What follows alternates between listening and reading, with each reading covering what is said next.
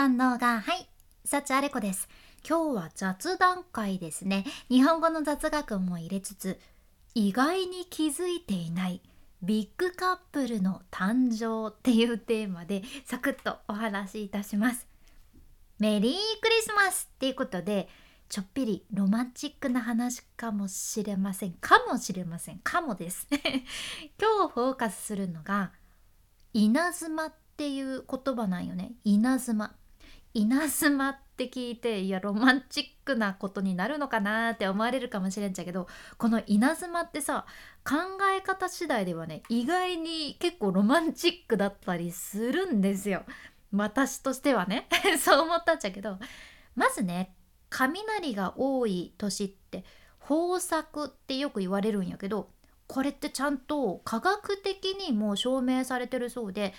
空気中にある窒素がねその稲妻によってもたらされる雨に溶けましてでそれが吸収されて肥料の役目を果たすらしいよね。もうだから雷がたくさん鳴る年っていうのは豊作になるってことで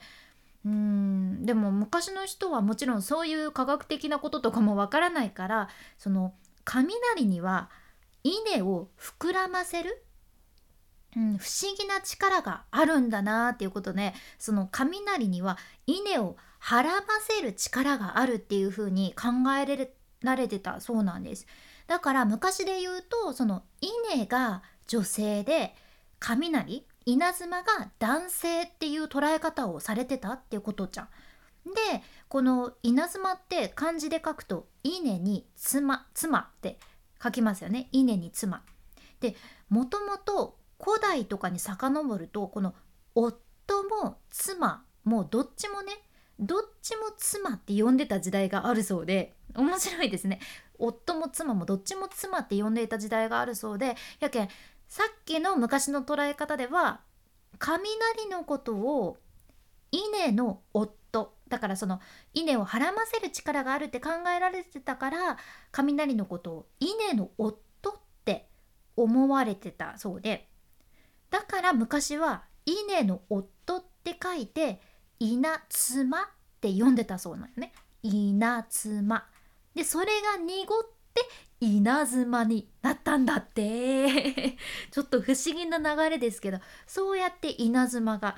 ね浸透してったわけやけどやけん本来は稲に妻っていう漢字ではなくて稲に夫って書くのが正しいわけですよ。でもこれがなんかね江戸時代の頃なんか間違えて「妻」っていう漢字が当てはめられちゃって今はもう「稲」に「妻」って書くのが普通になってるんですね。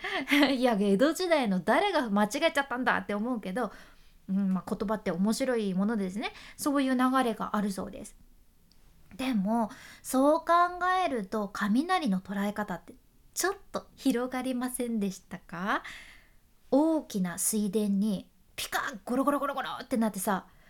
これはもうこの風景ってもう超絶ビッグカップルの誕生なわけですよ。ピそのピカッと光ってる稲妻と稲がねもうもうラブラブっていうことで でもその愛の結晶の稲が私たちにとってはもう今はねなくてはならないぐらい大切な食物になっていて人間にとって大切なものになってるっていうのも感慨深いところやなって思うちゃうね。でなんか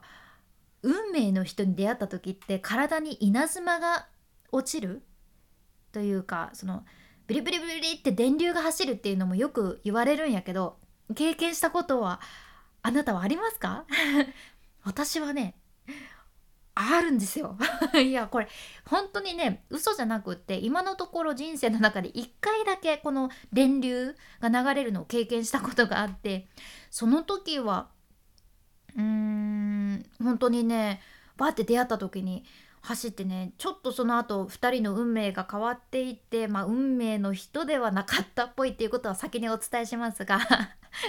でもね本当にね静電気とかとはまた全然違ってその方と出会った時全身がねもうブリブリブリブリってなる感覚。んちょっとこれを言ってもね心臓のドキドキを勘違いしてるだけとかって友達とかにも言われたっちゃけどいやマジなんです。これ体験した人にしか通じないのがね本当に悲しいんやけどうん人間ってまあそういう時があるんですね電流が走って本当に走ったんですよ面白い体験でしたうんそれ以降ちょっと電流は走ってないんですけどうんまあ本当に不思議なご縁の稲妻的な電気っていうのはそこかしこに流れてるのかなとか思うんやけどどうなんでしょうね。まあ、でも恋愛に限らずご縁は大切にしていきたいなと思いますよね。うん、あなたはどんなクリスマスを過ごされますか？まあ、ちょっと本当に雑談なんやけど私にとって印象的なクリスマスを一つお話しするとミスタードーナツでアルバイトをしてた時に本当に寒い寒いクリスマスの日に夜にねもう私はデートも予定ないもんで バイトをしていたわけですが外で寒い思いをしながらドーナツのセット売りをしてたんですよ。本当に寒くてクリスマスにこんなことやってらんねえよって思いながらも私はね まあその時はもうすごく元気にバイトやってたので「メリークリスマス!」ってクリスマスにミスドの美味しいドーナツいかがですか？ってね 宣伝を大きな声でしてたらもうねあの子寒いのにこんな日に頑張ってるねってもうマッチ売りの症状みたいなそんな感じで明らかに慈悲で 慈悲で優しい方々がもう次々に買ってくださってもう大丈夫？これ終わったら店内にあなた戻れるの？とか言って そんな風にね心配してくださるお母さんもいたりして じゃあもうこれ全部ちょうだいとか言ってもう同情されまくりで面白かったというかありがたかったんやけどうんもう本当にね心はほかほかでした本当にたくさんの人の優しさに触れてうんだから本当に言うならね別に何ともないデートも何もしてないクリスマスの夜だったけどその夜のバイトのことはねずっと覚えてるんですよね。